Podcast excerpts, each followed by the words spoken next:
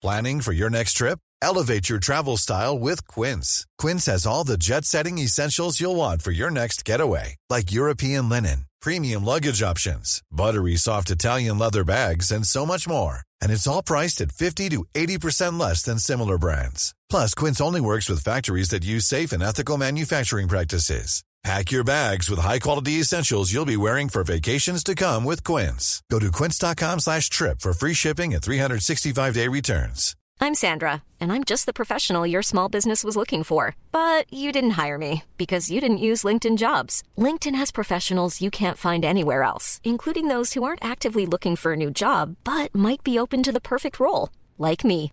In a given month, over 70% of LinkedIn users don't visit other leading job sites. So if you're not looking on LinkedIn, you'll miss out on great candidates like Sandra. Start hiring professionals like a professional. Post your free job on linkedin.com/people today.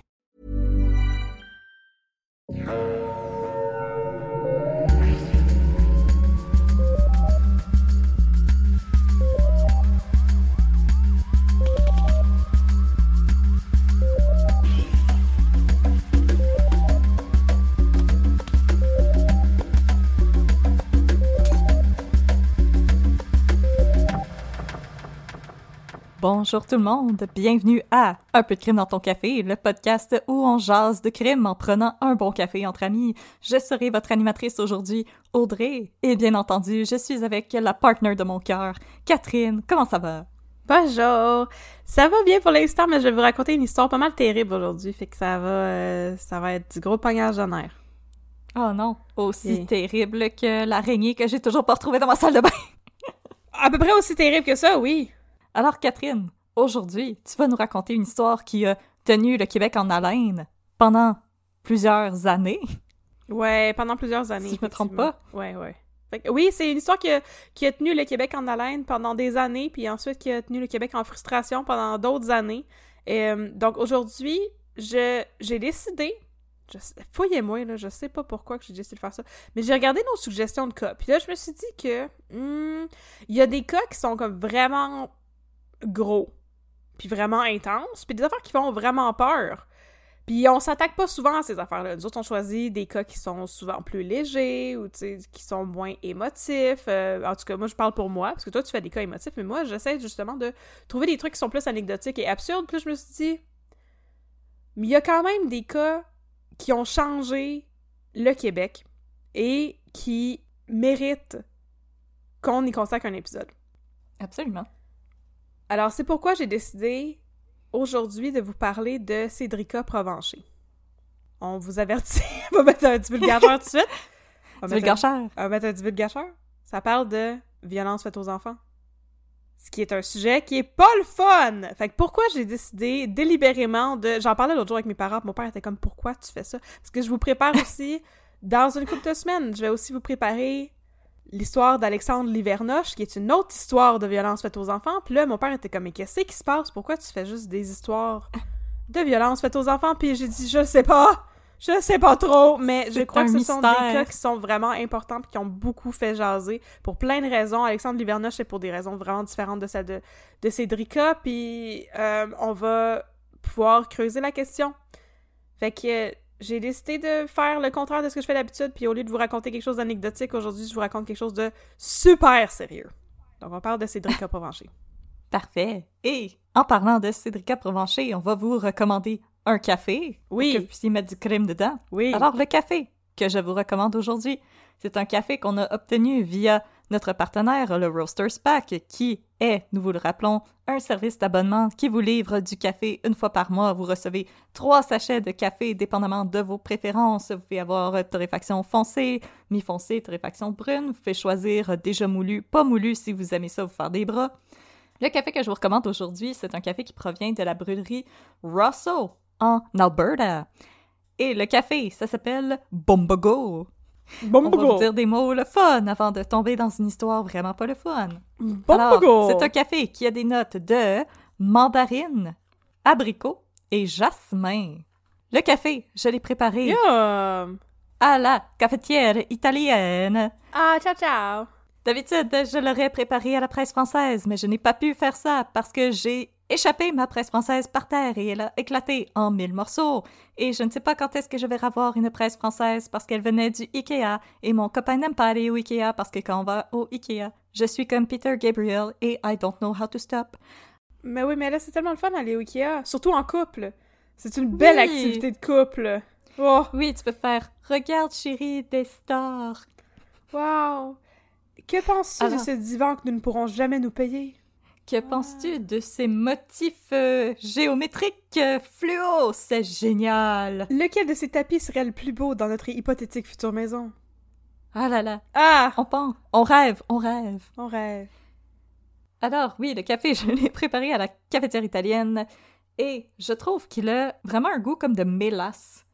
Quelque chose qui rappelle beaucoup une sorte de, de sirop, vraiment la mélasse, euh, très riche au niveau du goût. Peut-être un café que vous aimeriez garder un peu plus pour l'après-midi, quand l'estomac est un peu plus réveillé et qu'on mange avec, euh, je sais pas moi, des petits biscuits au beurre. C'est fun, ça, des petits biscuits au beurre. Mhm. Et le café, je le bois dans notre magnifique tasse. Un peu de crème dans ton café. Et si vous voulez vous joindre à moi, rendez-vous sur notre boutique Etsy. Mais on va vous donner plus d'informations sur ça après l'épisode, parce que là, il faut qu'on se lance. Il faut qu'on mette un peu de crème dans notre café. Ouais. Alors, Catherine, Ouais. Ouais. vas-y. The floor is yours. Le plancher, il est tout tatoué. Le plancher, il est tout à moi. Alors, pour... euh, Je te le donne. Merci. Alors d'abord mes sources. euh, je vais faire des voix goofy pour rendre ça plus amusant. Fait que là, pour euh, pour cette histoire, pour me documenter, j'ai lu des articles qui étaient tirés de la presse, qui ont documenté jour après jour les efforts de recherche pour retrouver Cédrica en 2007. Et ensuite, quand on est passé au, au, développement les plus récents, les articles que j'ai consultés étaient des articles du Journal de Montréal par rapport à ce qui s'est passé en 2015, 2016 et par rapport aux choses qui sont encore en train de se dérouler aujourd'hui par rapport à Cédrica. Donc, plusieurs articles que vous pouvez trouver bien sûr sur le site de la BNQ, dans les archives. C'est très intéressant, ça m'a permis de composer une chronologie des événements. La majorité d'entre nous, à moins que vous soyez vraiment très très jeune, parce que ça s'est déroulé en 2007, mais la majorité d'entre nous, on, on a conscience de c'est qui Cédrica Provencher. Et on a tous et toutes au moins vu une fois une pancarte de sa face. N'est-ce pas? Ouais. On sait de quoi elle a l'air. Ben, ouais. Ben, Moi, moi, je me rappelle de 2007, quand elle a disparu, ouais. Oui, en 2007, euh, je travaillais chez Jean Coutu, puis je me rappelle à tous les jours, euh, l'étalage de journal, c'était la face de Cédrica Provencher euh, en première page du journal à Ouais. tous les jours. Ouais. Sa famille a travaillé vraiment fort pour qu'elle reste dans les médias pendant longtemps, puis on va, on va en reparler. Donc, notre histoire commence le mardi 31 juillet 2007 à 21h. La famille de Cédrica Provencher déclare sa disparition à la sécurité publique de Trois-Rivières. Cédrica était censée rentrer à la maison à 20h ou 20h30, les sources se contredisent là-dessus, mais elle n'est jamais revenue. Elle avait disparu vraisemblablement aux angles des rues Deschenaux et Chapet, dans le quartier paisible de Saint-Jean-Baptiste de la Salle. Elle habitait à Trois-Rivières. Lors de sa disparition, elle portait une jupe verte, des sandales et une montre. Elle avait aussi une clé à son cou et un collier avec un imprimé qui disait Star Academy. Ah, Ouais, j'essaie de faire des voix niaiseuses pour euh, vous, vous, vous détourner du fait que Cédrica n'avait que 9 ans. Il était tout pour petit. vous donner un peu de répit, chers auditeurs. C'est très possible que je pleure en racontant cette histoire, je vous avertis déjà. Correct, j'ai pleuré pendant Oh. les mascotte. C'est, OK. euh, La famille de Cédrica est bien sûr absolument bouleversée quand elle contacte la police. Le père de Cédrica se nomme Martin Provencher. Lui et la mère de Cédrica sont séparés. La mère, Karine Fortier, elle a un nouveau conjoint. Et Cédrica, elle a aussi une sœur qui s'appelle Mélissa.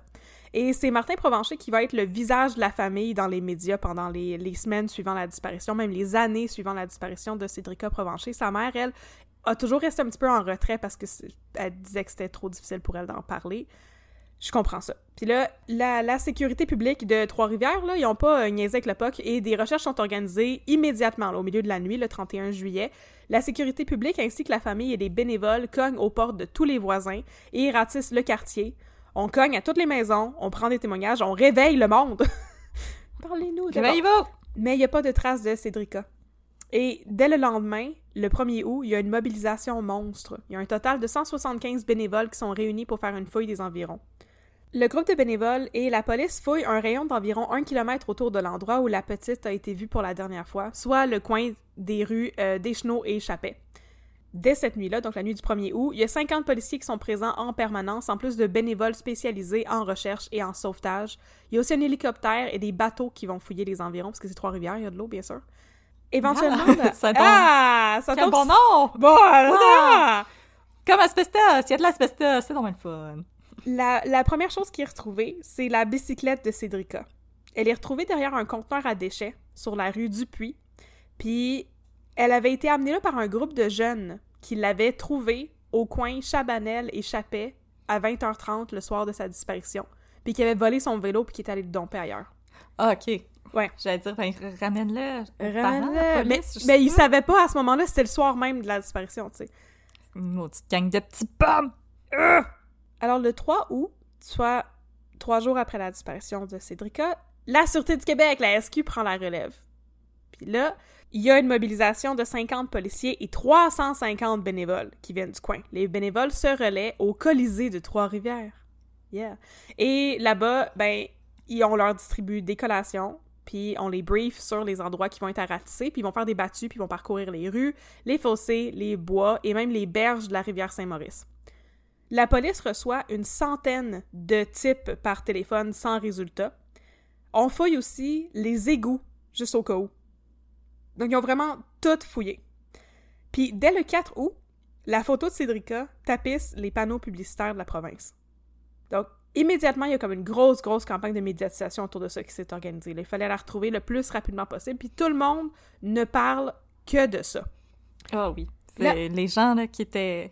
Surtout les gens dans nos âges, là, je pense qu'on va s'en rappeler. Ouais.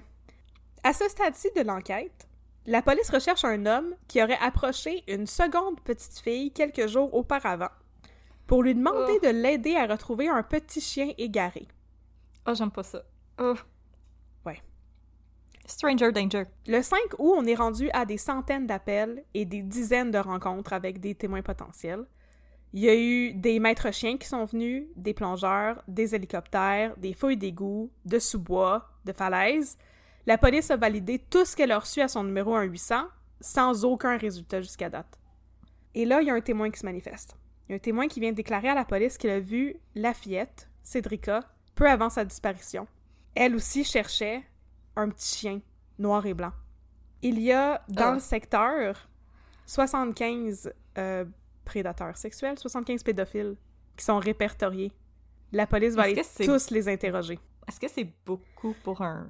J'en ai aucune idée. Ok, ok. J'en ai vraiment aucune idée. Mais c'est ça, à ce stade-ci, la police, ils ont comme. Là, je réalise que j'ai mal fait mon script, là, mais la police, ils avaient compris qu'il y avait possiblement un lien entre la personne qui approchait le monde pour trouver des petits chiens, puis ce qui est arrivé à Cédrica. Ok. Fait que là, à partir du lendemain, le 6 août, l'enquête tourne de plus en plus autour de cet, cet individu louche qui aurait approché Cédrica pour lui demander de l'aide pour trouver un chien. Il y a une troisième petite fille qui se manifeste pour dire qu'elle aussi, elle a été approchée par un homme une journée avant la disparition de Cédrica. Puis il y a aussi un Oh. citoyen qui vient témoigner comme quoi il a vu une petite fille qui cherchait un chien le soir de la disparition de Cédrica. Mais le hic, c'est que la description de la petite fille ne correspond pas aux descriptions des trois premiers témoins, des trois premières petites filles. Donc Cédrica et les deux autres qui se sont manifestés. Ça, ça nous signale que la personne Oh. a probablement approché d'autres enfants aussi, sous prétexte de leur demander j'aurais besoin d'aide pour trouver un petit chien. Oh, j'ai des frissons de dégoût. Puis le re-hic, c'est que il y a un nouveau témoin qui vient dire qu'il a vu Cédrica qui cherchait un chien, mais à 4 km du secteur où elle a été vue pour la dernière fois.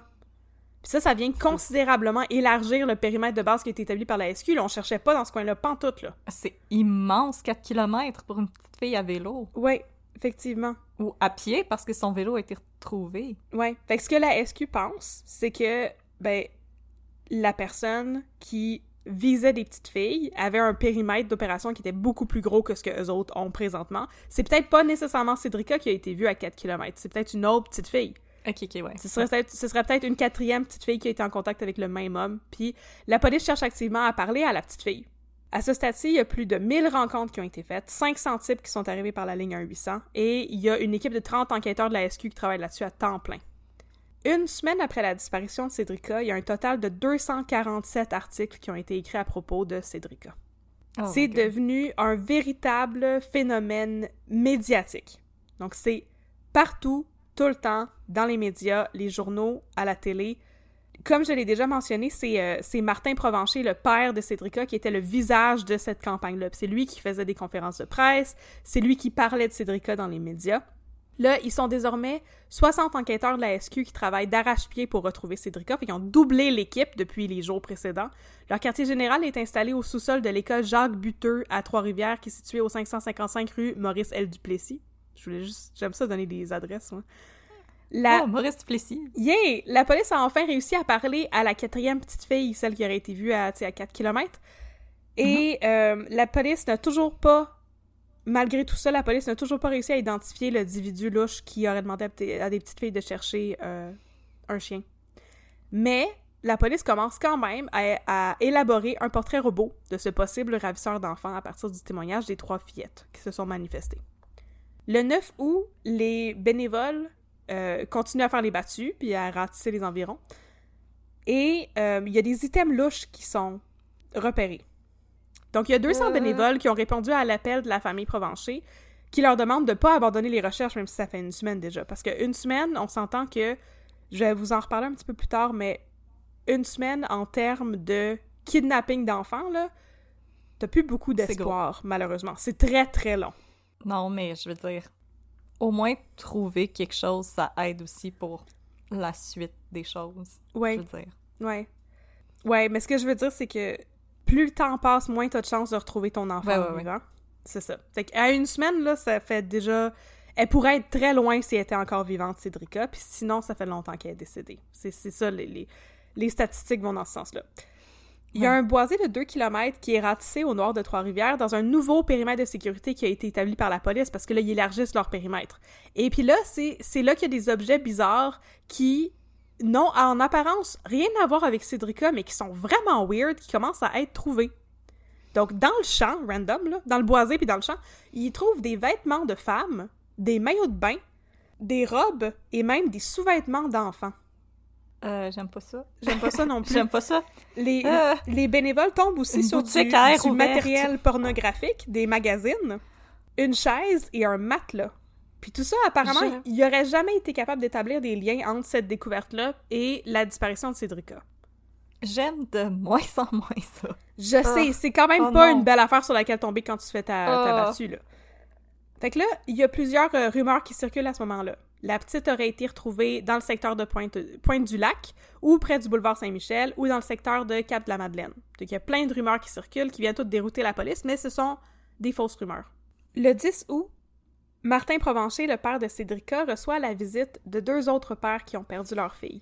Michel Surprenant, le père de Julie Surprenant, et Pierre-Hugues Boisvenu, le père de Julie Boisvenu. Donc, Julie Surprenant est aussi une jeune fille qui a été kidnappée, et euh, Pierre-Hugues Boisvenu, sa fille, a été assassinée. Donc, les deux, ils, Ah. font partie... ouais, ils sont venus témoigner leur soutien puis leur support à Martin Provencher. Puis est-ce que les jeunes filles avaient à peu près les mêmes âges? Euh, non, il était plus vieille. Ok. Donc, Julie Surprenant a été kidnappée, elle a disparu quand elle avait 16 ans. Elle n'a jamais été retrouvée, mais il est, il est allégué qu'elle a été assassinée. En fait, il y a quelqu'un qui a confessé ce crime-là sur son lit de mort. Super le fun. Et Julie Boisvenu, elle, a été enlevée et séquestrée et abusée. Elle avait 27 ans, elle a fini par être assassinée. Donc, Ah. les pères de ces filles-là sont venus témoigner leur compassion et leur soutien à Martin Provencher. Pendant ce temps-là, la SQ est en train de discuter la possibilité d'appeler l'armée à la rescousse. Mais ils jugent que pour l'instant, c'est pas nécessaire. Ok. Pourtant, Je il y savais aurait- pas que l'armée pouvait venir à la rescousse pour ça. Ouais, ben c'est pour élargir leur périmètre d'action, tu Ok, sais. Puis l'affaire, c'est que c'est- dommage parce que la SQ aurait pu bénéficier de l'aide de l'armée. Apparemment, il avait oublié avant le 10 août de faire parvenir la photo de Cédrica aux autorités frontalières. Ah. Ah. Fait Dans- qu'ils ont pas fait d'alerte Amber. Ils ont pas fait alerte Amber. Puis en, Ah, en tout cas, ça aurait rien changé. Mais ça, aurait, ça aurait pu être une erreur euh, assez dramatique. Ouais. Là, le 11 août, il y a un revirement de situation super funky. La famille fait appel à Rosemary Kerr, qui est une investigatrice paranormale de bonne réputation, Oh. selon Le Soleil, qui réside aux États-Unis. Hmm. Selon Martin Provencher, la famille n'a rien à perdre à faire valider les informations par cette médium de renom. Mais c'est ça, vous savez ce que je pense de ça, moi, les médiums? Je comprends pas trop pourquoi ils ont fait ça, mais en même temps, je comprends que ils sont assez désespérés à ce stade-ci. Non, je comprends qu'on veut des réponses, mais comme, dans le fond, il y a eu des cas... Si, euh, s'il y a des gens parmi vous qui regardent John Oliver, vous savez qu'il y a des instances où les médiums ont fait dérouter les enquêtes de la police, ou euh, c'est déjà arrivé aussi une jeune femme qui s'était fait kidnapper, et chez son kidnappeur, le kidnappeur l'avait laissé regarder la télé, puis elle a vu une médium dire à sa mère qu'elle était morte. Ouais. Fait que les médiums, proceed with caution. Ouais. Je comprends, on veut des réponses, je comprends le stress, l'angoisse, le désir de savoir qu'est-ce qui s'est passé, mais comme... Ouais. Pendant ce temps-là, ils commencent à organiser des levées de fonds aussi, parce que veux, veux pas, ça coûte très cher, tous ces efforts de recherche-là. Fait qu'il y a 150 marcheurs qui amassent des fonds pour que la recherche pour retrouver Cédrica se prolonge. Parce que là, on est rendu le 13 août, ça fait deux semaines qu'elle a disparu. Puis malheureusement, la SQ peuvent pas rester là dans un quartier général indéfiniment, là, à juste organiser des battues sans arrêt. Ce serait même pas utile à ce stade-là. Fait que ça coûte de plus en plus cher, la SQ commence à, à menacer de se retirer. Euh, la famille est pas contente, ils font des levées de fonds. Puis le 14 août, ils offrent une récompense, une première récompense, 80 000 80 000 est offert par la famille, mais surtout par l'organisme Jeunesse au Soleil, à quiconque sera donné des informations pertinentes qui vont faire déboucher l'enquête. C'est la plus grosse récompense jamais offerte par l'organisme, qui auparavant avait offert 75 000 pour élucider la tentative de meurtre du journaliste Michel Auger. Oh! Ah ah! Oh. Jeunesse Soleil? Ouais, je sais pas pourquoi, Jeunesse au Soleil. Écoute, on est jeune dans notre cœur longtemps. Ouais. Fait que là, l'offre de récompense, euh, c'est pas ouvert pour toujours. Moi, j'avais jamais pensé à ça, mais effectivement, il y a une date là-dessus, tu sais. Une date Ah, butoir. ben oui. Fait que l'offre est, est valide pour 90 jours. Donc, les gens qui connaissent ces informations ont jusqu'au 13 novembre 2007 pour se manifester, pour donner leurs informations à la police. Parce que désormais, les feuilles sont terminées. Officiellement, depuis quelques jours déjà. Puis la SQ annonce qu'elle est arrivée à la phase enquête de son enquête. La première phase, Ah. ça s'appelle, je sais pas, collecte d'informations, puis la deuxième phase, ça s'appelle enquête. Fait que là, le 17 août, Jean Charest, qui était alors le premier ministre du Québec, a- On se rappelle! ah, il vient rendre visite aux parents de Cédrica. Ben, c'est quand même gentil de sa part. Fait que là, Oh! il y a une vigile qui est organisée en l'honneur de la petite, puis à travers tout ça, la police, ben, commence la phase d'enquête de son enquête, on s'en rappelle. Et ils ont plusieurs hypothèses. On va faire ce qu'on dit qu'on fait. ouais, on, on a dit qu'on faisait ça? On va essayer de On le va faire. le faire. Ouais. Let's go. Je- Fait J'avais rien à faire cet après-midi, justement. Fait que là, ils ont fait un gros brainstorming, là, avec des petites photos, puis euh, ils ont fait des petits liens avec des, des, des- petits bouts de ficelle, c'est ça, Yes. entre les photos. Ouais. Puis là, leur première hypothèse.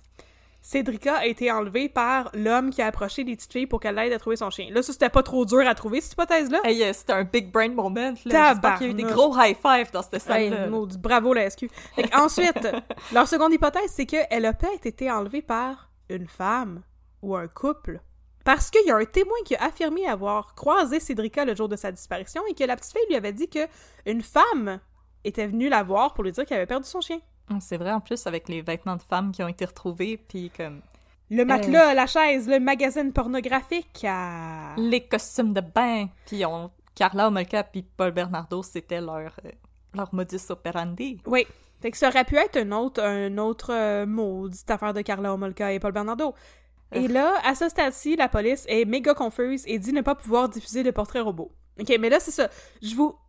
Je vous fais traverser toute cette histoire-là en ordre chronologique, puis par la suite, je vais vous expliquer ce que la SQ faisait vraiment pendant ce temps-là, parce qu'ils avaient un suspect dans leur mire. Non, Ok, on n'est pas encore de arrivé qui là. se sont perdus. Non, tout ce temps-là, ils avaient un suspect dans leur mire et tu sais, en fait le suspect il arrive très très très bientôt là, ils vont zero in là, sur quelqu'un bientôt. Puis là ils ont l'air de faire n'importe quoi là, mais la SQ ils ont travaillé très fort là-dessus, on veut pas dire du mal des autres. Fait que là, le 23 août, l'enquête prend une nouvelle direction parce que la police a reçu des renseignements crédibles la portant à croire que Cédrica est toujours vivante et se trouve dans l'est du Québec. Ça, c'est assez troublant. Je vais, je vais vous lire le témoignage Oui. du monsieur. Là.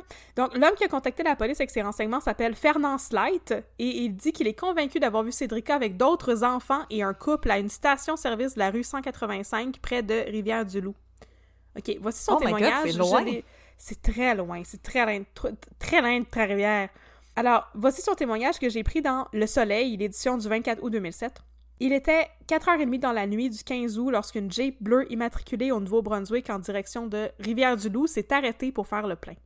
En me dirigeant vers la... Nouveau-Brunswick? Ouais. Oh my god. puis il roulait en direction de Rivière-du-Loup. En me dirigeant vers la voiture, j'ai entendu l'homme dire quelque chose qui finissait en K en pointant vers le véhicule, mais j'ai pas réalisé. Lorsque j'ai lavé les vitres, j'ai vu deux garçons âgés approximativement de 14 et 17 ans assis à l'arrière. Ensuite, l'homme raconte qu'il euh, il a essuyé la vitre du côté conducteur et qu'il aurait vu celle qu'il dit être Cédrica Provencher.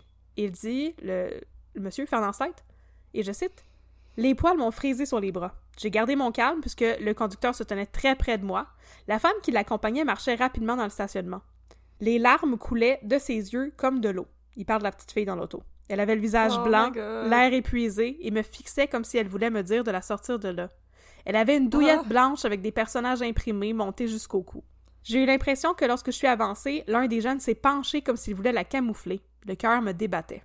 Fin de la citation de Fernand Steit. Donc, Ah. la police accepte d'enquêter de ce côté-là, mais refuse de se prononcer d'emblée. Et puis là, le 27 août, la famille voit bien que les pistes s'étiolent, puis que la SQ, ils travaillent pas assez vite à leur goût, fait qu'ils font un appel public à Claude Poirier, le journaliste d'enquête, pour avoir son soutien. Ah. Et il souhaite que la personne détenant la clé du mystère le contacte, parce que lui, c'est une figure publique. Fait que si vous connaissez quelque chose, contactez Claude Poirier. Une, une nouvelle vigile... Disquette. Une nouvelle vigile s'organise le 29 août à l'anniversaire de Cédrica. Donc, ça aurait été son dixième anniversaire. La vigile réunit environ 400 personnes au parc portuaire de Trois-Rivières. La rentrée scolaire est à nos portes à ce moment-là, mais elle va se faire sans Cédrica. OK, fait que là, c'est maintenant que je vous raconte mes statistiques vraiment poches concernant les kidnappings d'enfants.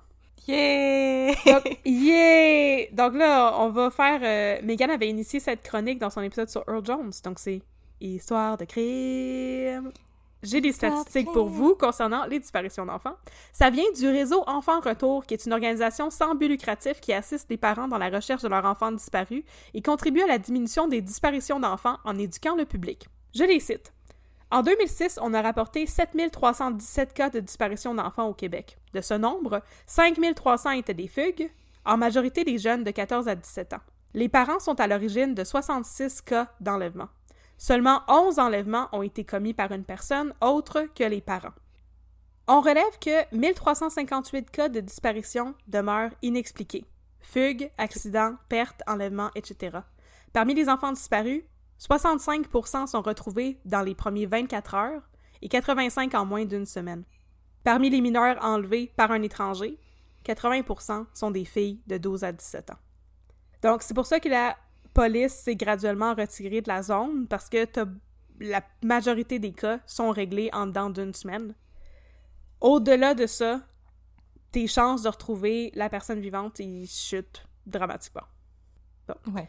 De retour à l'histoire, c'est la fin de l'histoire de crime qui était très déprimante. C'était pas le fun comme l'histoire de Charles Ponzi. Ben, en même temps, c'est euh, c'est comme les, les amateurs de théorie du complot, euh, surtout aux États-Unis, là, qui euh, ont les baguettes en l'air à parler des pédophiles et des enfants qui disparaissent, puis etc. C'est, euh, je pense qu'il y a un léger manque d'éducation sur c'est quoi la réalité des enfants qui disparaissent. Ouais. C'est- souvent commis par une personne qu'on connaît. C'est Ouais. pas euh, c'est pas des euh, shadow government qui kidnappent des enfants puis en tout cas j'écoute beaucoup de podcasts de théorie du complot puis ça je pense que c'est le les théories du complot qui me frisent le poil de plus parce que c'est c'est vraiment enrageant. Il y a des histoires qui sont réappropriées par ces mouvements-là puis je trouve que c'est pas correct parce qu'il y a des familles qui souffrent puis c'est pas Non. correct de t'approprier ces récits-là pour tes histoires à toi. Ouais, je suis full d'accord. Le 3 septembre, on va enfin commencer à se rapprocher d'un suspect potentiel. Un témoin affirme qu'il a vu une petite fille bâillonnée à l'arrière d'une Ford Aerostar rouge. Oh.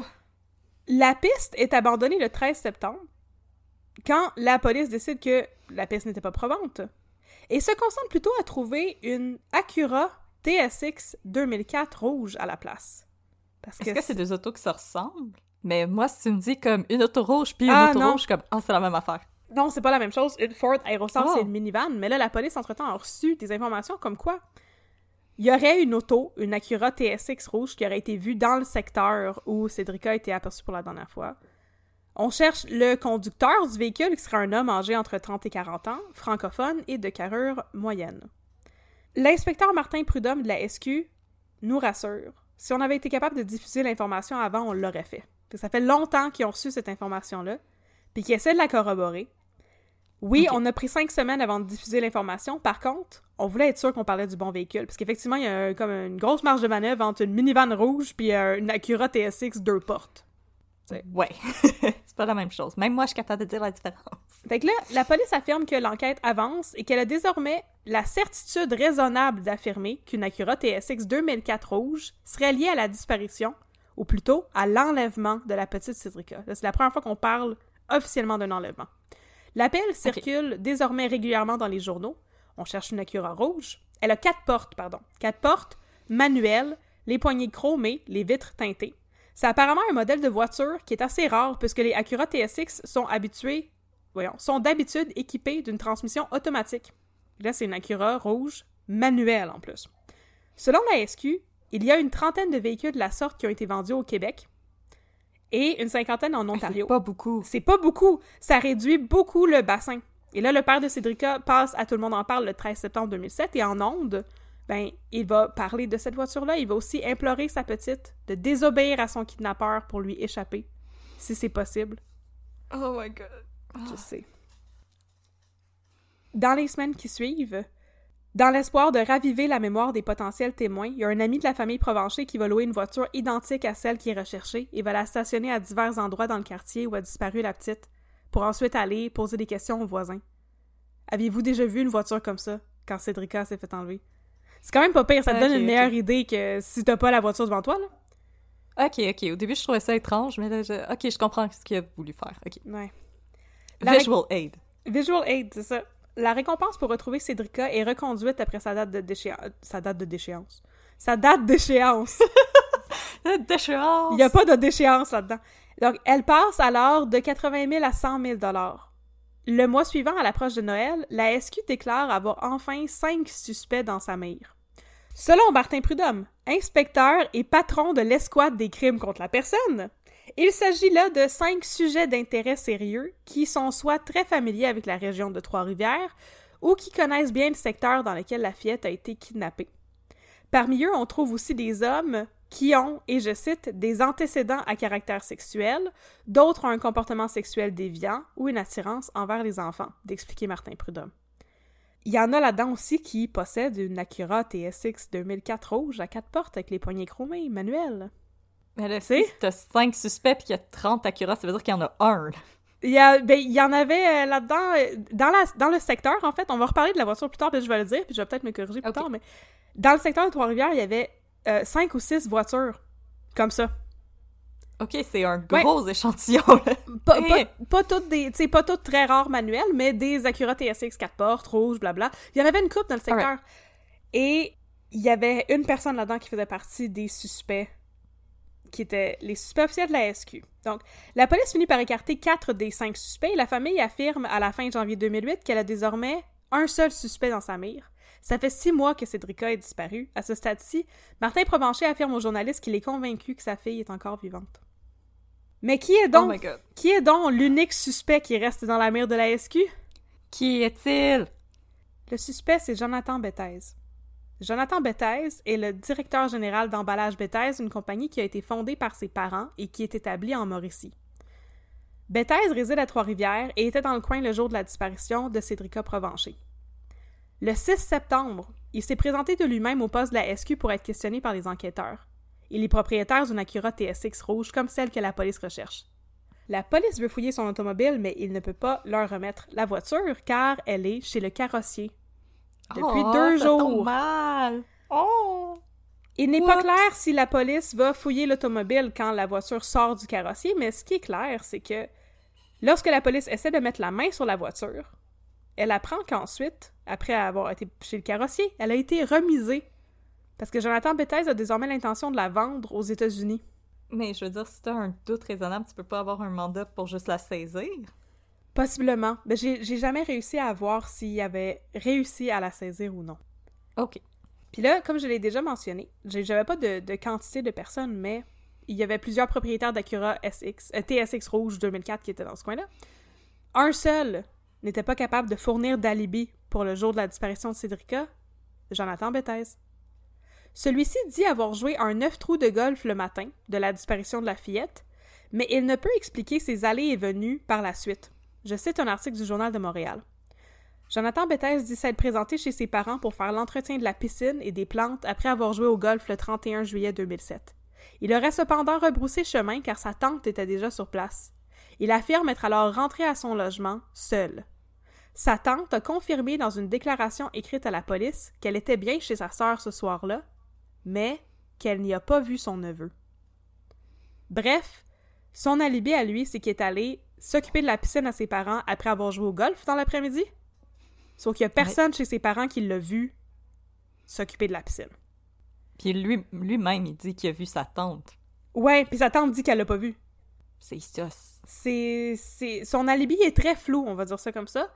Alors, il n'est pas corroboré. Il n'est pas corroboré. Alors, Jonathan Bethès est ensuite invité à passer un polygraphe pour dissiper tous les doutes, ce qu'il refuse de faire. En fait, selon un témoignage fait un peu plus tard à ses employés, parce qu'il était directeur d'une compagnie, Bethès aurait initialement accepté de passer le polygraphe sous certaines conditions, dont la condition que les résultats soient rendus publics pour dissiper tous les malentendus, mais un changement de dernière minute lui aurait fait changer d'idée.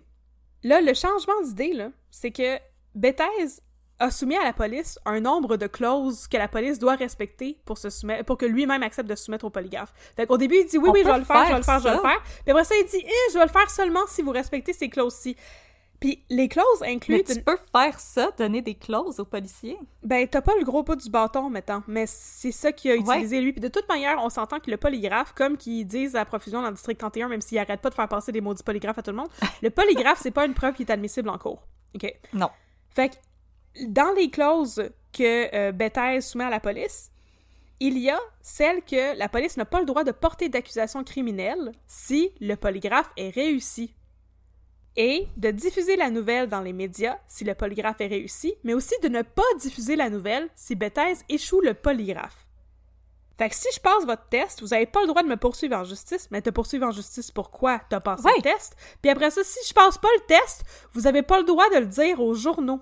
Ah! Fait qu'il tra il Oui. Puis vous avez pas le droit de me poser des questions sur cette affaire-là, juste sur euh, ma fin de semaine puis mon film préféré. Juste sur ma Acura TSX 2004 4 portes rouges. Fait que Jonathan Bethesda transmet ses, ses, demandes par le biais de son avocat et la SQ refuse. Duh. Donc le projet de polygraphe tombe à l'eau. Les demandes de Bethesda, par contre, c'est assez pour attiser les, les doutes de la police. Ah, tu m'en diras tant. Fait que là, on va faire un saut dans le temps. On est rendu euh, un an et demi plus tard. Le 2 juin 2009, Jonathan Bethesda reçoit une visite bien belle fun. Il y a un homme qui se présente chez lui pour lui offrir de remplir un sondage et en échange, d'être éligible pour gagner un concours, en plus de recevoir un gratteur instantané.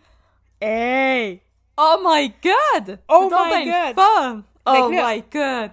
Ça, puis un télégramme chanté, là, c'est des visites vraiment le fun. Jonathan Bethesda, euh, il est pas tweet, il veut bien sûr participer au concours, fait que là, il donne ses infos, puis il apprend quelques semaines plus tard Je veux gagner un voyage! Il a gagné un voyage, tu comprends même pas? Il a gagné... Ben, il est tombé chanceux! Un séjour à l'hôtel Fairmount à Mont-Tremblant avec des parties de golf, puis le casino. Oh my God. Fait que ben là, voyons ton mot de chanceux avec des belles vacances. Hey! Fait que là, le 31 juillet 2009, il se fait ramasser en limousine chez lui, puis il est amené à l'hôtel Fairmount. Puis là-bas, il rencontre les autres gagnantes du concours, tu sais. Ils sont... Je pense qu'ils sont oh, genre... c'est incroyable! C'est incroyable! Je pense qu'ils sont comme un foursome, parce qu'ils passent le, tout euh, oh. le week-end à jouer ensemble au golf et à, par... et à parier au casino. J'avais écrit au par... à parier ah. au casino. Blablabla. Yo, casino! Comment ça va? OK, Quoi de neuf, casino? il se passe des choses weird euh, pendant le week-end, par exemple. Une chose oh, Bon, il a vu des fant... Il y a un fantôme dans sa chambre. non. Une fois que je vais te dire c'est quoi la chose weird, tu vas regretter d'avoir dit ça. C'est pas ça tout, c'est bien plus triste que ça. À un moment oh, donné, oh, Jonathan Bethesda roule avec un autre dude qui s'appelle Jean Hamelin dans une voiture de golf. Il passe devant une maison, puis euh, il y a un enfant en bikini qui est en train de jouer, tu sais, dans la cour ou dans la maison, c'est pas trop clair. Elle doit avoir comme 10 ou 12 ans. Puis là, Jonathan Bethesda, il dit à Jean Hamelin As-tu vu le bikini Puis Jean Hamelin, il répond pas. No. Puis après une petite pause, Jonathan. Bethesda ajoute Elle est un peu jeune.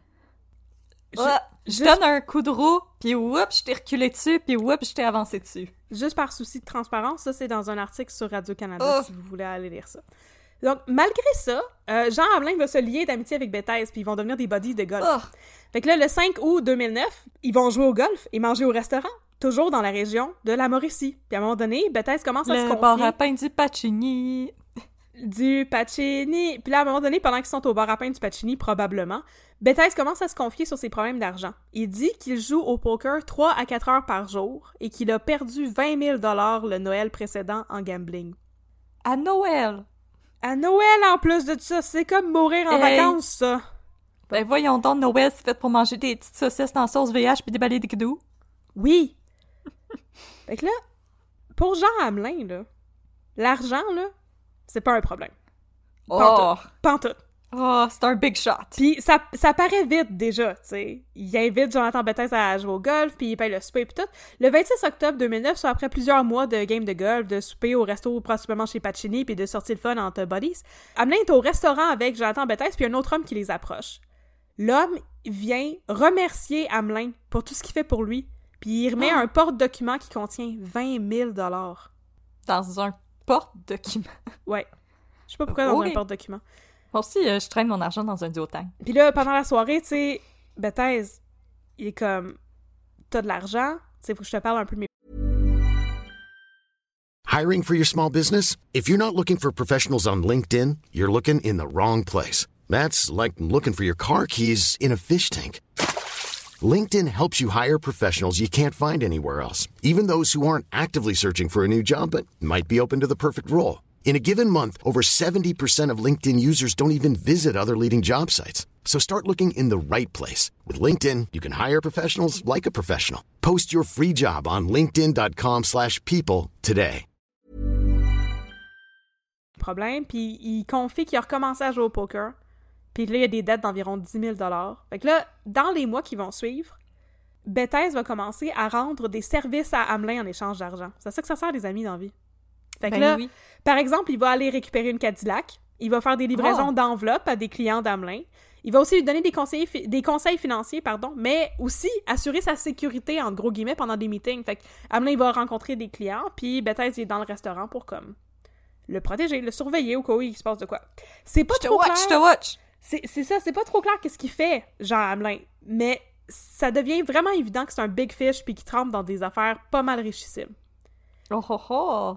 Fait que là, en novembre 2009, euh, Jean Hamelin propose à Bethesda de faire un autre job pour lui. Il lui offre 1000 dollars et une caisse de vin pour aller porter une enveloppe à un de ses clients.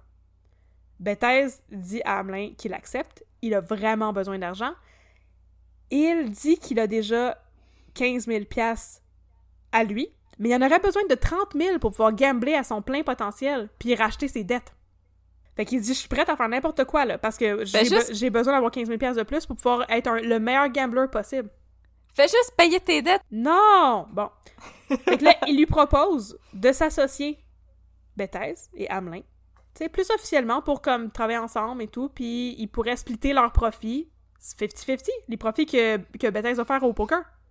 On devrait investir un dans moi, podcast! puis je suis comme une compagnie, puis moi je vais te donner mes- la moitié de mes profits de poker. Fait que là, à ce stade-ci, Oh. Bethesda joue encore au poker 3-4 heures par jour. Puis Hamelin dit, Hum, c'est intéressant, je vais y réfléchir. Puis là, euh, deux mois plus tard, Bel investissement. Un bel investissement. Je vais réfléchir à cette possibilité d'investissement dans les exploitations minières. Et là, le 8 janvier 2010, Jean Hamelin accepte. Yay! Fait que là, Bethesda le rencontre au grill de Trois-Rivières. Je sais pas c'est quoi le grill, mais c'était spécifié en, entre guillemets dans les articles. OK? Et Oh. euh, Hamelin lui remet une enveloppe qui comporte 15 000 en argent comptant pour l'aider à investir dans son histoire de poker en ligne. Hamelin dit qu'il le fait parce que Bethesda, c'est son chum, puis il veut l'aider à faire le million. C'est beau l'amour, hein? Fait que là, je te donne 15 000 Hey, puis mon retour d'investissement, c'est million. 500 000. Tu sais, c'est quand même cool comme... euh, C'est quand même beaucoup. Ouais, c'est quand même bon. Sauf que il fait pas juste ça de bonté de cœur, OK? Bethesda, en échange, va devoir aider Hamelin quand celui-ci aura besoin de faire faire des livraisons ou des choses du genre. Fait qu'il il va continuer à faire le même genre de job qu'il faisait pour lui avant, là, comme bouger des Cadillacs puis tout. Et Oh, Bethesda euh, va justement... Le grill. Oui? Le grill, c'est quand même 5 étoiles. Ça s'appelle le grill? Trois signes de pièces. Ouais, ouais, ouais. Oh my 5 god! étoiles, trois signes de pièces sur, euh, sur Yelp. On n'y est pas, là. Mais, Mais je l'ai dit, il était riche, Jean Hamelin. t'as le grill et le grill express pour Il les gens pressés. Pour le monde riche et pressé. Exactement. Parce qu'ils brassent des grosses affaires. Oh! Alors, Jonathan Bethesda va continuer à aider Hamelin jusqu'au mois d'août 2010 en faisant des petits travaux, des livraisons, de la sécurité. Puis, il va finir par prendre ses distances parce que les projets de Jean Hamelin sont de plus en plus intenses. Là, euh, Hamelin veut investir dans des projets immobiliers avec des investisseurs étrangers. Il fait livrer des fausses cartes de crédit par l'entremise de Bethesda. Puis là, Bethesda, c'est comme, oh, ça s'en vient de plus en plus euh, élevé, là, tu sais. On Hey, vire de plus en plus dans la criminalité. C'est ça, c'est ça. Fait que là, le 18 Ce août sont 2010... des actions criminelles. sont ça. Fait que le 18 août 2010, Jonathan Bethesda rencontre Jean Hamelin pour la dernière fois, puis il lui redonne 13 000 qui étaient les 13 000 qui Wow. lui restaient à rembourser parce qu'il faisait des petits travaux pour euh, payer sa dette. C'est ça. Puis il lui explique que c'est trop pour lui, tu sais. Puis par la suite, les hommes n'auront plus de contact. Fait que c'est bien dommage, c'est la fin d'une belle amitié. Hein? C'est donc une belle Oh, amitié, hein? Qu'est-ce que t'en penses? triste. Il y a Ah. plus d'amis. Ah. Ah, sauf qu'il y avait jamais d'amis parce que c'était pas une vraie amitié. En fait, Jean Hamelin, il n'existe pas. C'est un nom que j'ai inventé pour qualifier un agent d'infiltration de la SQ. C'était un Mr. Big! C'était un Mr. Big! Donc moi, Ah. je vous ai, je vous- j'ai mis un nom là-dessus pour que ce soit plus facile à raconter. Mais il n'y a pas de Jean Hamelin. Il y avait un agent de la SQ, dont le nom, bien sûr, n'a jamais été divulgué, qui, pendant un an, a fait croire à Jonathan Bethesda qu'il était son ami pour passer du temps avec lui puis amasser de Ah. l'information sur lui. Puis là, Jonathan Bethesda, c'était comme reprends-le ton collier de best friend. Ouais. Je peux. Ouais! Ah, les Mr. Big. Fait que là, la vérité, c'est que depuis que Jonathan Bethesda a refusé de passer son polygraphe en 2007, la police le suit. Il y a de la filature, mais aussi de l'écoute électronique sur Jonathan Bethesda et ses proches. Oh my god. Ouais. Il y a des micros chez tout le monde, puis il enquête tout le monde, y compris ses, parents, puis certaines de ses anciennes conjointes. Pendant des années, la SQ accumule des preuves parce que entre l'été 2007 puis l'été 2009 où ils ont commencé à faire leur Mr. Big, il y a bien du temps. Fait que pendant deux ans, ils accumulent de l'information, des preuves, des indices, des théories. Euh, J'ai pas réussi à lire, bien sûr, les rapports de la SQ parce qu'il y en a pas dans la police, tu sais. Mais euh, voici ce que j'ai réussi à dénicher. Dès que Bethesda est dans la mire de la SQ, qui va commencer à le suivre, certains membres de son entourage et lui, ils vont keep tabs on him, tu sais. Puis entre 2007 et 2009, Jonathan Bethesda est vu au volant de cinq véhicules différents, mais aucune Acura TSX rouge, par exemple. Fait qu'il change constamment de char. Ah non, il l'a vendu aux États-Unis. C'est ça. Mais selon un enquêteur qui a cherché dans le registre de la, de la SAC des informations concernant le véhicule, la compagnie Emballage Bethesda, elle a vendu l'auto, la Acura TSX, qui est en remisage pendant tout ce temps-là, le 13 mai 2008. Et euh, Bethesda a confié à un proche qui s'est débarrassé de la voiture en raison de la médiatisation autour de celle-ci, selon un article de Radio-Canada. Fait que là, ils, ils suivent pendant longtemps pour essayer de retracer la voiture. La voiture a été vendue. Bon. Ensuite, il y a des proches qui sont interrogés. Même si Bethesda refuse le polygraphe, la police arrive tout de même à parler à des connaissances et des anciennes conjointes de Jonathan Bethesda. Ces différentes personnes le décrivent comme étant un homme, je cite, froid et peu démonstratif. Fin de la citation. Un ex-collègue ainsi qu'une ancienne copine témoignent aussi de son comportement à tout le moins méprisant envers ses propres parents. Une autre ancienne copine raconte aussi à la police que, dans la famille Bethesda, l'histoire de Cédrica Provencher était connue sous le sobriquet, et je cite, le dossier rouge. Fin de la citation. Oh non, non, non, non, non, Fait non, non, non. Dans la famille, il y avait leur petit surnom pour l'histoire de Cédrica Provencher. Non, non, non. Les informations avancées par la SQ lui permettent aussi d'espionner le compte Facebook de Jonathan Bethesda et d'obtenir l'adresse IP de son compte Facebook, de son ordinateur en fait. Et ce que la SQ découvre est alarmant. Les adresses IP, les différentes adresses IP utilisées par Jonathan Bethesda auraient été utilisées pour consulter ou télécharger des fichiers de pornographie juvénile de Ugh. 2009 à 2013, à partir du moment où il commence à vraiment checker ce qu'ils font sur son ordinateur. Un policier qui a, à mon avis, la pire job avait pour responsabilité de prélever un échantillon des fichiers de pornographie juvénile. Il a rapporté que la majorité des fichiers montrent des jeunes filles âgées entre 3 mois et 12 ans en train de subir des agressions sexuelles ou dont on montre les parties génitales. Non. Ah. Les policiers qui sont sur l'escouade de... de pornographie juvénile. Oh my god. Oh my god. Je comprends pas comment ils font ça. Ah. Fait que là, On vous salue. L'affaire, c'est que pendant tout ce temps-là, là, la SQ enquête, puis personne ne connaît l'identité du suspect. Son identité va être révélée par l'émission Enquête, qui fait un reportage sur l'histoire de Cédrica Ah! Provencher en 2012 et donne pour la première fois au public le nom de Jonathan Bethesda. Oh my god. Et là, cette année-là, pour la deuxième fois, la SQ lui demande de passer un polygraphe et pour la deuxième fois, il refuse. Et puis là, on passe à l'année 2015.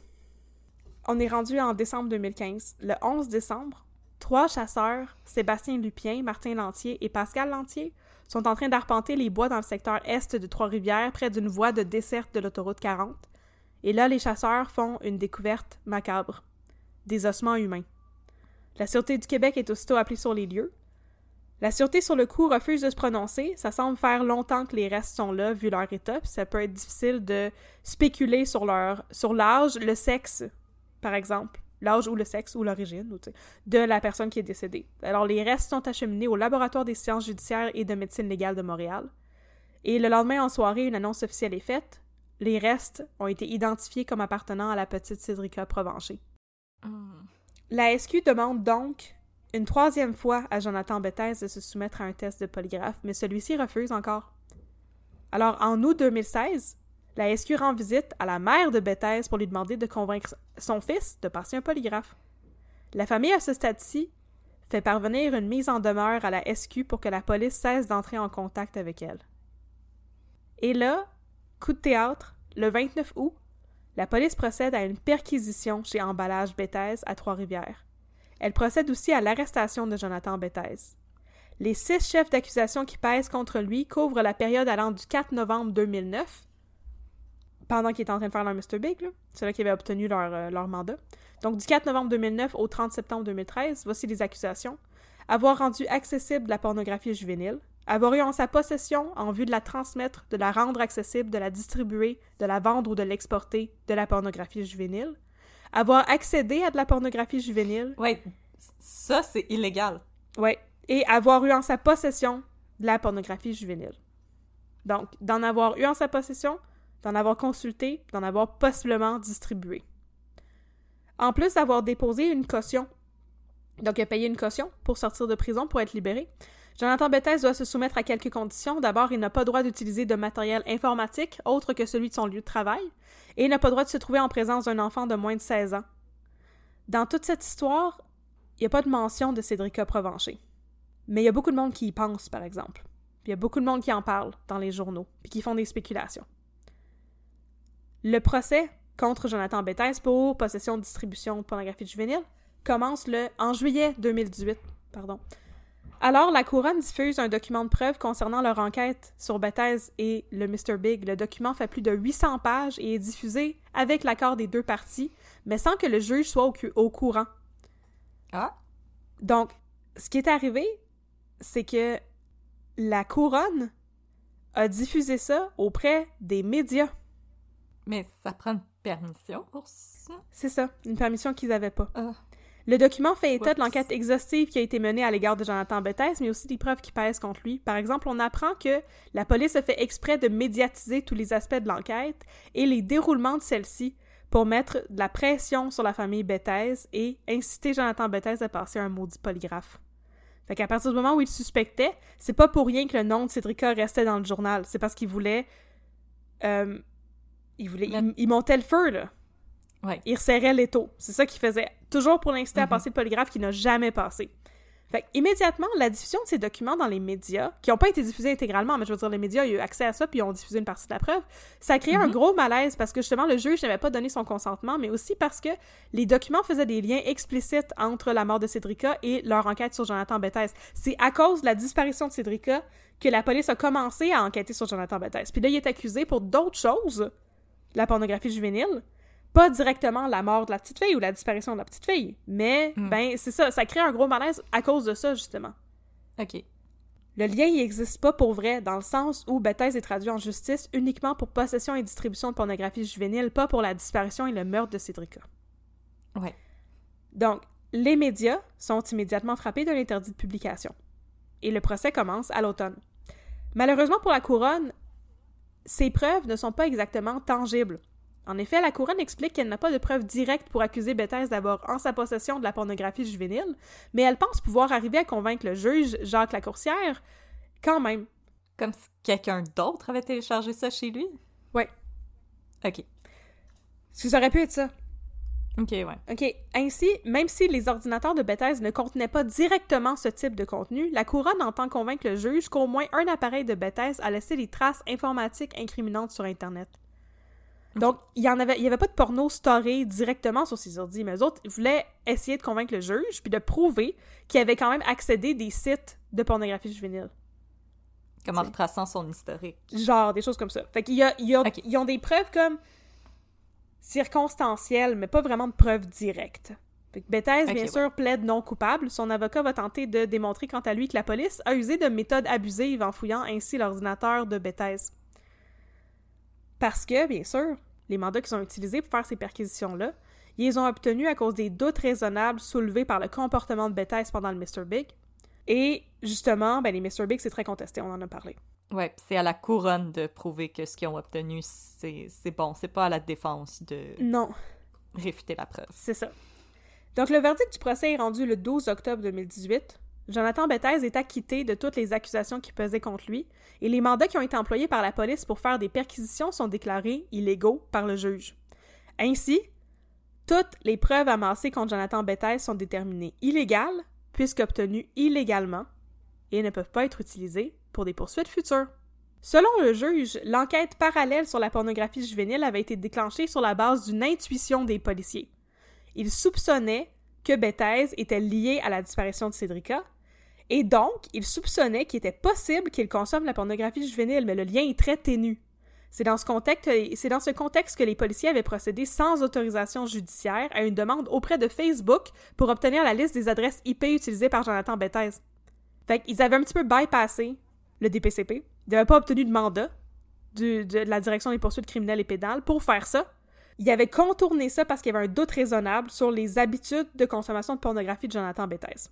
Donc, il n'y avait pas de preuves claires ni fondées pour étoffer leur demande, ce qui a détruit complètement la légalité de leur démarche. Dans son jugement, le juge Lacourcière ne se gêne pas pour blâmer les policiers. Il a dit, je cite, Le tribunal peut comprendre les difficultés auxquelles les policiers sont confrontés dans le cadre de certaines affaires criminelles. Toutefois, la considération dont jouit l'administration de la justice est menacée si on cautionne une conduite policière qui ne respecte pas les dispositions de la loi et les décisions des tribunaux. Fait qu'effectivement, c'est très frustrant, mais il y a des cas dans lesquels on n'aura jamais de réponse parce qu'il n'y a pas de moyens légaux d'obtenir des preuves. Ah, Puis il faut suis respecter cette, il faut respecter cette justice-là Ah. aussi, il faut respecter cette, cette légalité-là. oui, oui, oui, parce que ça pourrait mener à des fausses arrestations. Absolument.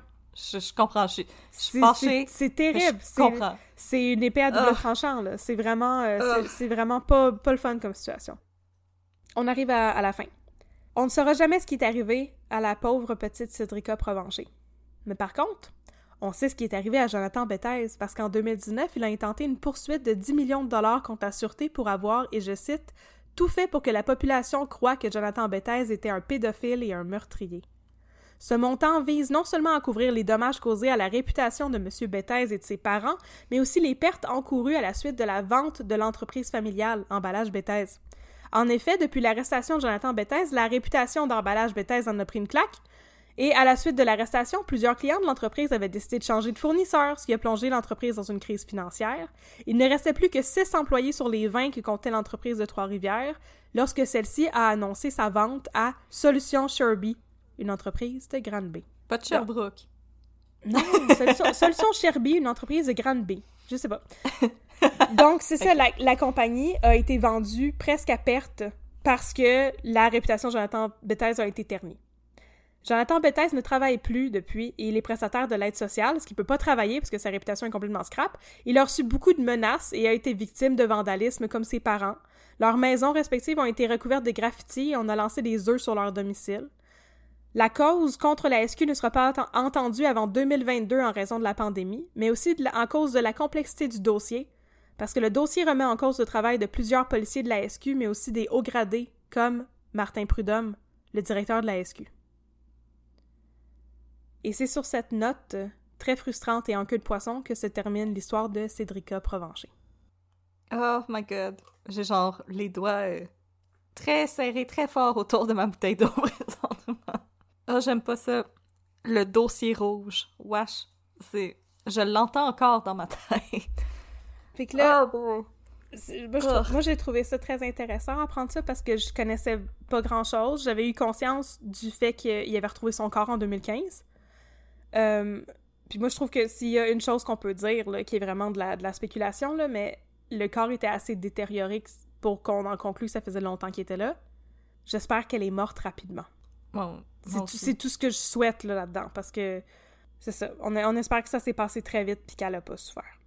Je pense que c'est le mieux qu'on peut espérer par rapport à, cette affaire-là, mais je dois avouer que euh, moi aussi, par contre, euh, après un certain euh, seuil, je savais plus vraiment qu'est-ce qui s'était passé dans cette affaire-là. J'avais entendu dire qu'il y avait un suspect, mais moi aussi, comme éventuellement, j'ai arrêté de suivre, là, parce que oui, avant, il y avait des articles à tous les jours, puis à un moment donné, ça s'est espacé, puis là, quand mm-hmm. c'est revenu, j'étais plus vieille, j'ai moins suivi, mais merci pour pour ça, parce que moi, je, savais même pas, en fait, qu'il y avait eu un Mr. Big pour essayer de, la retrouver. J'ai... Ben, merci, Catherine. C'était, pas des recherches le fun, mais merci d'avoir fait ça pour nous. C'était, quand même une, histoire super intéressante euh, à suivre, puis ben je pense que tu l'as très bien raconté avec ta, sensibilité que, que j'aime tant. Je trouve que oui, c'est super intéressant, puis l'affaire, c'est qu'il y a beaucoup de choses, il y a beaucoup de morale à cette histoire, ne serait-ce que c'est vraiment important quand t'es un policier, que tu travailles comme du monde, puis que tu coupes pas les coins ronds, parce que ça a coûté à la SQ toute leur chance de faire la lumière sur cette histoire-là. Puis ça devait être épouvantable pour eux d'apprendre quasiment dix ans plus tard, là, que les 800 pages de documents, c'est beaucoup, que toutes les preuves circonstancielles, tu sais, tous leurs doutes et tout, qu'ils pouvaient rien faire avec ça parce qu'ils s'étaient mal pris pour obtenir l'adresse IP en bypassant le système puis en obtenant pas de mandat. C'est peut-être parce qu'il s'était fait refuser un mandat, on ne sait pas. Tu sais? Mais c'est ça, je pense qu'il y, a des, morales intéressantes là-dedans. Là. Il y a des cas comme ça où est-ce qu'on pourra jamais aller au fond de l'histoire parce que les, les, techniques policières qui ont été utilisées sont comme pas réglementaires, puis ça fait que on, on, frappe un mur là, à un moment donné, dans les procédures judiciaires. Ouais, parce que comme si vous vous rappelez pour Christine Lepage puis Alain Perrault, qui sont nos autres cas où il y a eu euh, des Mr. Big, il n'y avait pas juste le Mr. Big. Dans le cas de Christine Lepage, il y avait aussi euh, le pire portrait robot de l'histoire des portraits robots et mm-hmm. l'empreinte digitale qui avait été retrouvée sur un doigt dans la demeure de Julien Bessette. Puis pour Alain Perrault, il y avait aussi les preuves de la voiture qui avait été retrouvée, qui était recouverte de boîtes, et euh, les témoignages aussi de gens qui l'avaient vu euh, se promener avec l'air sauce. Au moins, il y avait ces preuves-là. Avec l'air très sauce, je pense que ça, c'est des preuves directes. Mm-hmm là, au moins dans ces cas-là, il y avait ça, mais là, malheureusement, ici, on voit que les, les liens n'étaient pas toutes là. Non, les liens n'étaient pas toutes là, puis... En tout cas, on n'est pas... C'est pas à nous de remettre en question, justement, les méthodes de la SQ, mais, je veux dire, miser sur euh, l'histoire de gambling de Jonathan Bethesda pour peut-être éventuellement y soutirer des informations, je suis pas sûre que c'était la meilleure façon de procéder. Je sais pas trop pourquoi c'est ça qu'ils ont fait, mais il y a eu beaucoup d'argent qui a été gaspillé dans cette histoire-là. Ça a duré des années. Ça coûte très cher, des Mr. Big. Ça coûte super cher, un Mr. Big. en plus, ils sont allés au grill, qui était trois signes de pièces. Trois signes de pièces, 5 étoiles sur Yelp, là, on n'y est plus. On n'y est plus pantoute. Fait que, ouais, c'est super intéressant. Puis je vais juste mentionner une chose en, en terminant. Toutes les personnes à qui j'ai dit que j'allais parler de Cédrica m'ont dit Ah oui, au début, tout le monde pensait que c'était son père qui avait fait ça. Puis ça, ça m'a jeté à terre. Parce que j'ai vu ça dans aucun article de journal qui avait des doutes sur Martin Provencher. Mais j'ai trouvé ça très intéressant d'apprendre que, pour vrai, c'est comme une quinzaine de personnes différentes qui m'ont dit ça. Ah ouais, tu sais, c'est son compris moi. y compris toi. Puis je trouve ça super intéressant parce que ça montre aussi qu'il faut faire vraiment attention dans ce qu'on dit parce qu'il y a absolument rien qui indique que Martin Provencher est impliqué là-dedans d'une quelconque manière, là. Non, puis dans les, témoins de départ que tu nous as nommés, il est même pas là-dedans. Non, euh, non. Lui non plus. Non, mais apparemment, dans l'opinion du public, euh, il était comme un suspect potentiel. Ouais, puis le, trial by public, c'est pas non plus mieux que la police qui fait des coins ronds. Faut ça faire attention à ça, ça aussi. pas. Il faut faire vraiment attention, puis je peux pas imaginer à quel point ça doit être épouvantable.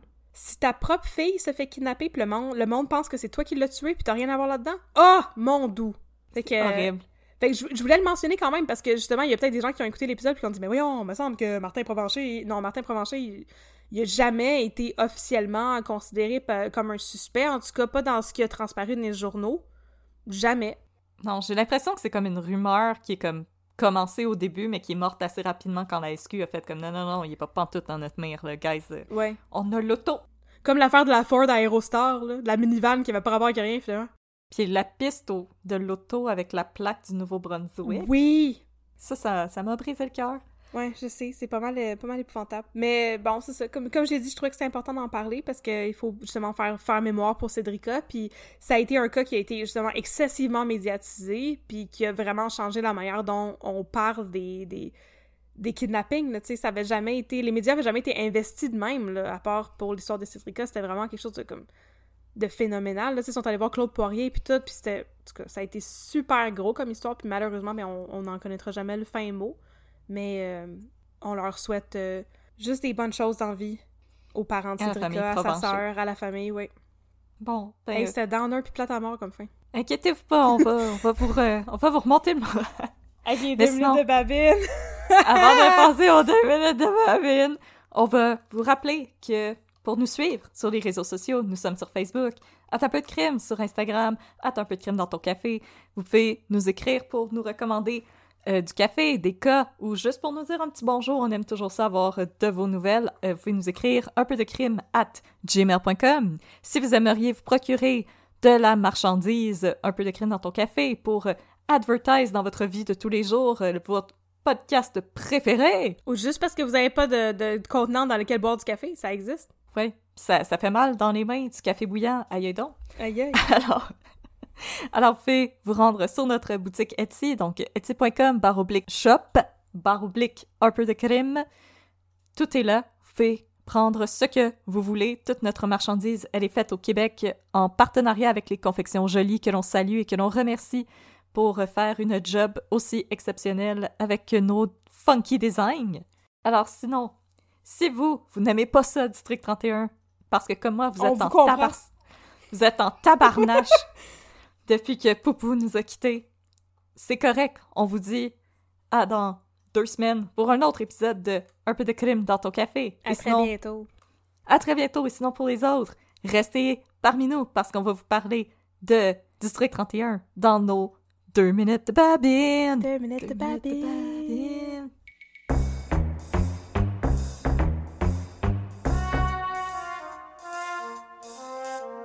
Alright, partner. Fait que là, aujourd'hui, de quoi t'aimerais me parler, mon chum? Je sens que t'as de l'air déprimé, là. Laisse sortir la petite crotte que t'as sur le cœur. Je vais te parler, c'est une grosse crotte que j'ai sur le cœur. Écoute, Ah, vas-y. je vais te J'ai le dos parler large. d'une affaire terrible. Tant qu'à parler d'affaires Terrible. terribles, on va continuer à parler d'affaires terribles, OK? Let's go. Bon. Ça va être cathartique. Je vais te parler du tout premier cas du District 31. Oh L'histoire qui a suivi les enquêteurs du district pendant toute la première saison de notre vie. 120 épisodes. 120 On non, a grandi un, avec un peu eux. moins. Ça a fini à peut-être 80 épisodes. Ça Ah. a duré longtemps, pareil. Ils sont efficaces. J'ai nommé la disparition du petit Théo Gagnon. Oh non, Théo. Théo. Théo. Où, Théo? Théo, Théo, Théo, Théo Gagnon. Oh non. Fait que c'est l'histoire de Théo Gagnon. Oh. Théo Gagnon a été vu pour la dernière fois dans un parc. Il jouait avec des amis. Oh. Puis là, il a disparu. C'était en début de soirée. Oh non. disparu. Fait que là, ses parents vont voir la police pour retrouver le petit Théo Gagnon. Puis là, la police, Babine, commence à Babine, par- j'ai perdu mon enfant. Babine, j'ai perdu mon enfant, aide-nous à trouver notre enfant. Puis là, au début, Babine travaille avec Nadine, Magali Lépine Oh. Qui, est- Oh. qui est sa partner avant qu'elle devienne la lieutenante. Fait que là, ils travaillent ensemble au début, puis ils vont interroger tous les voisins, puis les voisins disent « Oui, on a vu un char. » Je vais inventer quelque chose, je me rappelle pas c'était quoi. On va dire, on a vu une, une Volkswagen Golf bleue, deux portes, qui, euh, qui était proche du parc. Puis là, ils se disent « Ah, ben sûrement que notre suspect a une Volkswagen bleue, deux portes. » Fait que là, ils ratissent euh, tous les registres de Volkswagen bleu deux portes et ils trouvent une couple de personnes qui en ont, tu sais. Fait que là, ils commencent à les interroger, tu sais. Puis il y en a un là-dedans que euh, il demande on peut-tu euh, checker ta Volkswagen bleu deux portes puis il dit non vous pouvez pas parce que elle, chez le carrossier elle est en train de se faire nettoyer le babine est comme hey c'est ça sans tabarnak puis là ce On va monsieur arrêter ça tout de suite. ce monsieur-là s'appelle Carl Junot. Puis à partir de ça, Carl Junot devient le suspect numéro un de l'affaire de Théo Gagnon. Fait que là, quand euh, éventuellement la partenaire de Babine devient la lieutenante, puis là, euh, le commandant Chiasson, toujours aussi sympathique, il dit « Hey, là, là, ça brette, l'histoire de Théo Gagnon, là, vous êtes poche en tabarnouche, puis il y a, Ah ouais, dans un autre district, il y a un spécialiste des kidnappings d'enfants, on va le faire venir travailler avec vous autres. Pourquoi tu l'as pas dit avant? Ce, ce spécialiste est Bruno Gagné, Jean-Loup le Oh, hot dog Bruno! du Val. Alors, il fait son arrivée euh, après euh, 10, 15, 20 épisodes, là, puis là, il devient le nouveau partner de Babine. Puis là, Oh. les deux, ils finissent par trouver la voiture, tu sais, la voiture de Carl Juno. Euh, elle finit d'être euh, d'être carrossée au décarrosseur, puis... euh, Pick and span. fait que là, il essaie de trouver les empreintes, puis il y a plus rien dedans. Puis il trouve absolument rien dans la Oh. voiture. Ah! Ah! Puis là, ils sont comme, hey, là, là, là, ok, bon, voiture, c'est bien beau la voiture, mais, tu sais, c'est un alibi, là. On s'en fout qu'une voiture qui ressemble à la tienne a été vue dans le coin. Fait que c'est quoi ton alibi? Ouais. Fait que là, Carl Juno, il vient les voir, puis il dit, j'ai un super bon alibi. Il dit, Tiens-toi bien. ce jour-là, j'ai joué un 18 trous de golf avec mes chums. Hey, c'est long, OK. ça. Il dit, on a commencé à une heure. Fait qu'ils ont fini à, mettons, euh, 8 heures le soir. Puis le petit Théo Gagnon, il était kidnappé à 7 heures, 7 heures et demie. Fait Fait que, je sais pas là, Alibi en train de frapper des balles. de béton. Mais là, quand ils creusent, les inspecteurs se rendent compte que, en fait, il a pas joué un 18 trous. Il a joué juste un 9 trous. Fait que ça durait la moitié du temps. Oh my Fait- god! Fait qu'il était pas... Plenty of time il- pour kidnapper plein Il d'enfants. était pas au terrain de golf. Fait que là, c'est- en fait, c'est des amis à Carl Juno qui le stole puis qui disent Ben non, il a pas joué un 18 trous avec nous, il a dit qu'il avait mal au ventre puis il est parti après 9 trous. Il a mal au ventre. Il a mal au ventre, il était écœuré. Il a Fait mangé là, des bines. après ça, ils se disent Ah On va demander à Carl Juno de passer un polygraphe. Penses-tu que Carl Juno, il a passé un polygraphe?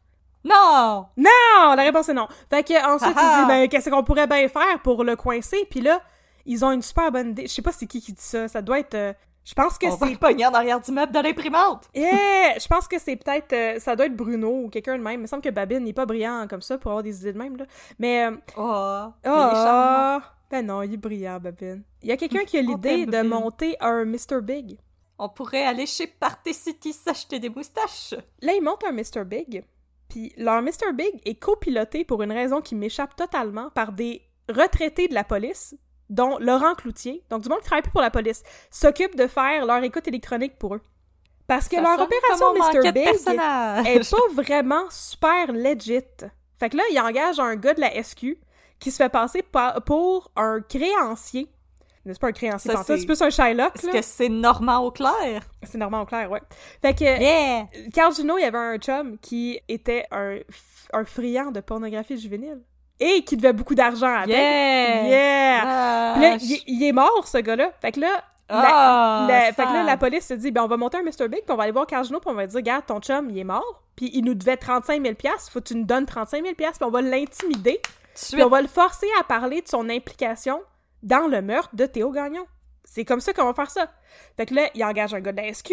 Là, ils font des tactiques d'intimidation. Là, à ce stade-ci, la police n'a plus le droit de confronter Carjuno officiellement parce que la, la, la famille de Carjuno ont déposé une injonction contre la police pour restreindre leur communication. Ils veulent plus y parler. Fait qu'ils sont obligés de Ah, passer par un Mr. Big, de faire une fausse affaire de pègre. Puis là, Jésus banane. on va arrêter ça tout de suite, l'histoire, pour dire que, oh my god, c'est exactement la même affaire qui s'est passée avec Cédrica Provencher puis Jonathan Bethesda! Oh mon dieu! La réalité dépasse la fiction! Oh. Écoute, je décroche totalement. Je vous compte même pas la fin de l'histoire de Théo Gagnon, ok? J'avais pas compris, moi, qu'en fait, Luc Dion, il a rien inventé par tout. Luc Dion, il a pris tout ce qui s'est passé dans l'histoire de Cédrica, puis il a mis ça dans la première saison de District 31. C'est juste ça, il a rien inventé du tout. Ça m'a complètement choqué quand j'ai compris ça. Je ne connaissais pas l'histoire du Mr. Big de Cédrica. J'avais écouté la saison du District 31, puis plus je lisais, plus je me disais, hey, tous les détails concordent. La voiture, la libye golf, le Mr. Big, l'injonction contre la police, le polygraphe. À un moment donné, dans District 31, ils vont voir la mère de Carl Juno pour la convaincre de se faire passer un polygraphe. Sauf que dans District 31, ils font vraiment du wishful thinking, puis ça finit par fonctionner. Ils finissent par trouver Ah. le tueur de Théo Gagnon. Ils ont fait comme un, un espèce de fairy tale spin sur l'histoire de Cédrica, parce que finalement, on, Ah. on était capable de résoudre l'histoire, ouais. Ah, merci, Dion! Yeah! Yay! Fait que je voulais juste vous conter cette histoire pour vous dire que Oh my god, Luc Dion, il a rien inventé, pantoute. Il a juste fait un word search puis changé tous les noms. C'est ça. Puis c'est toute l'histoire que je vous ai racontée aujourd'hui. Vous écoutiez ça puis vous disiez, mon Dieu, mais c'est comme l'histoire de Théo Gagnon. Ce n'est pas un hasard à mon humble avis. Mais ce que je peux vous conter très vite la fin de l'histoire de Carl Juno. Euh, Ben oui, ben fina- oui. Finalement, son, son ami qui, est- qui était mort, là, le gars qui consommait de la pornographie juvénile puis qui avait des dettes, c'est lui qui avait tué Théo Gagnon.